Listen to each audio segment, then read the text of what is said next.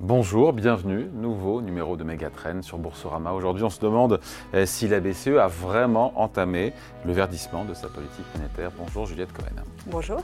Stratégiste chez CPRAM. Euh, déjà, je me suis dit, tiens, mais pourquoi est-ce que la BCE en ferait un objectif de politique monétaire? Euh, C'est dans son mandat? Non, son mandat, c'est la stabilité des prix.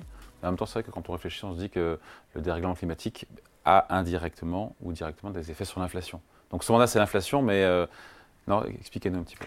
Ah c'est vrai que son, mandat principal, il est focalisé sur euh, l'inflation, hein, la stabilité des prix.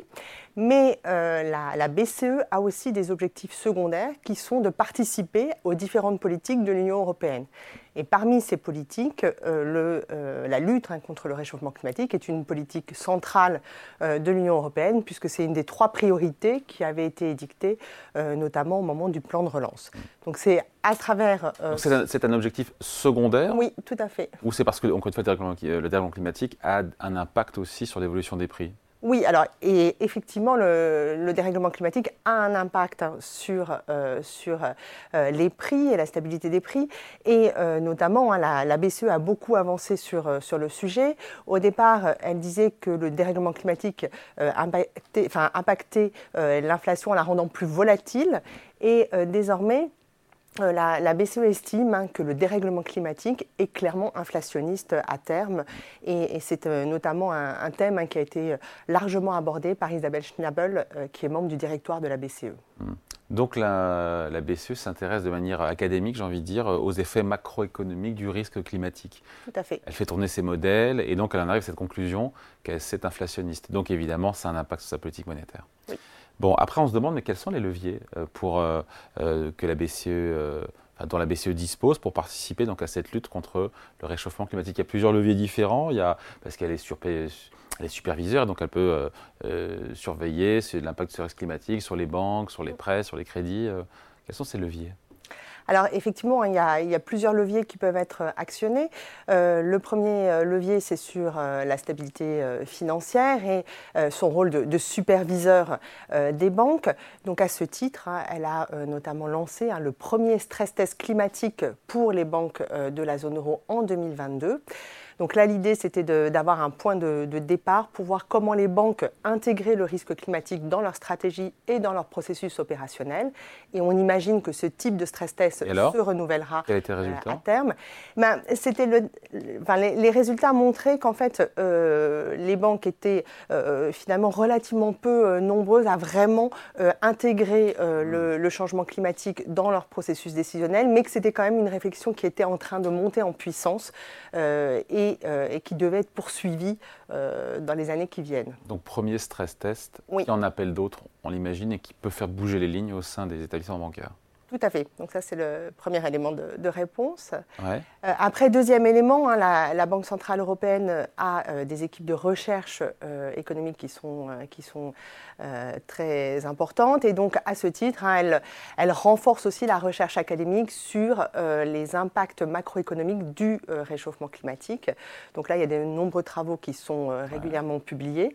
et puis, notamment, là, récemment, elle a publié un article sur l'impact des entreprises et des banques de la zone euro sur la biodiversité. Donc ça, ça fait partie de, euh, de, cette, euh, de cet objectif. Et puis le dernier élément, c'est l'avertissement de la politique monétaire. Et là, on est au début. Voilà. Depuis octobre 2022, la BCE, il faut expliquer, donc, euh, a réduit ses investissements parce qu'elle a des obligations d'entreprise dans le cas de ces politiques anciennes de rachat d'actifs. Et elle, les a, elle a réduit la part des entreprises les plus polluantes au travers comment, bah, des réinvestissements des obligations qui arrivaient à terme. Elle les réemployait dans des boîtes plus vertueuse euh, et plus, on va dire, plus active dans la transition énergétique. Et, il paraît que c'est un mouvement qui a accéléré euh, cette année, depuis le mois de, février.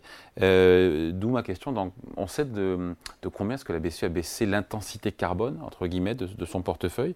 Et on peut parler ou pas, d'ailleurs, bah, c'est la question hein, de verdissement donc, de sa politique obligataire. Alors oui, c'est le premier. Corporate, dans le sens euh, entreprise. Hein. Oui, tout à fait. Alors le, portefeuille corporate, hein, pour donner un ordre de grandeur, c'est un peu plus de 300 milliards euh, d'euros sur euh, un, total de bilan qui est à 7 000 milliards d'euros. Donc ah oui, c'est intéressant, c'est 5% du bilan de la BCE qui sous forme d'obligations d'entreprise. Ah oui, donc c'est bien. Donc qu'est-ce qu'elle fait déjà sur ces obligations d'entreprise? Après, eh ben on dirait effectivement que c'est seulement 5% de son portefeuille obligataire, le reste c'est du souverain. Oui, alors sur ce portefeuille d'obligations corporate, en fait, elle investissait en respectant la neutralité de marché, donc en, ayant euh, des, euh, finalement des émetteurs qui représentaient l'intégralité du marché obligataire corporate. Ça, c'était avant. Ça, c'était avant. Et donc là, dans les réinvestissements, donc les titres qui arrivent à échéance, elle réinvestit sur des titres qui sont mieux notés ah. d'un point de vue euh, climatique, environnemental. Donc elle tilte en vert en fait ce portefeuille corporate. Donc c'est un vrai changement, mais sur du flux et pas sur du stock, et, sur un, et puis sur un stock qui est tout petit.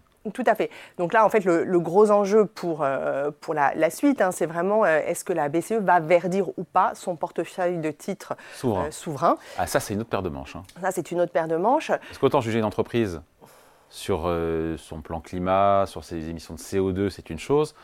On peut faire pareil pour un pays?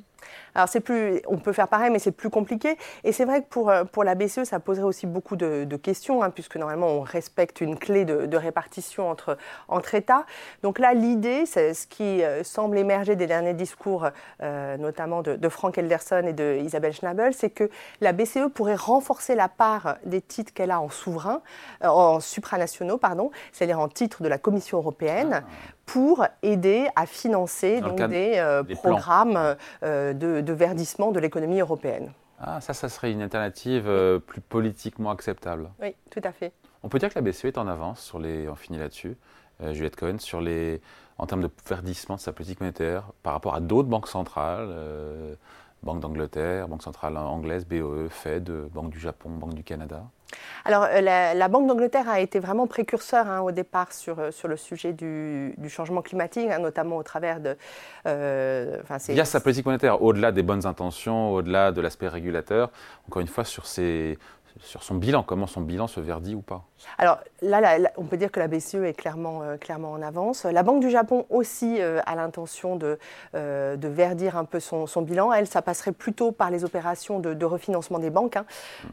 voilà, donc c'est aussi un, thème qui, est important. Donc on peut dire qu'il y a vraiment deux banques centrales qui, adressent ce, sujet de façon particulièrement active, et notamment donc la, BCE et, la BOJ. mais verdissement, finit là-dessus, verdissement graduel de la BCE puisque malgré tout, je n'ai pas les montants en tête, mais les émissions euh, supranationales, encore une fois type Commission européenne pour financer les grands plans de développement vert, euh, eu égard aux 7 000 milliards qu'elle a euh, d'actifs, donc 6 500 si on retire les... on a dit combien le, le corporate C'était 300 Un peu plus de 300 bon, on va dire 6 500 milliards. les montants en jeu ne sont pas, sont pas non plus, donc c'est un verdissement qui est graduel. Oui, tout à fait, c'est un verdissement qui sera très graduel. Mais elle montre le cap et le chemin. Merci à vous. Explication signée Juliette Cohen, stratégiste chez CPRM. Merci beaucoup. Merci. Et Megatrend revient dans deux semaines sur Boursorama.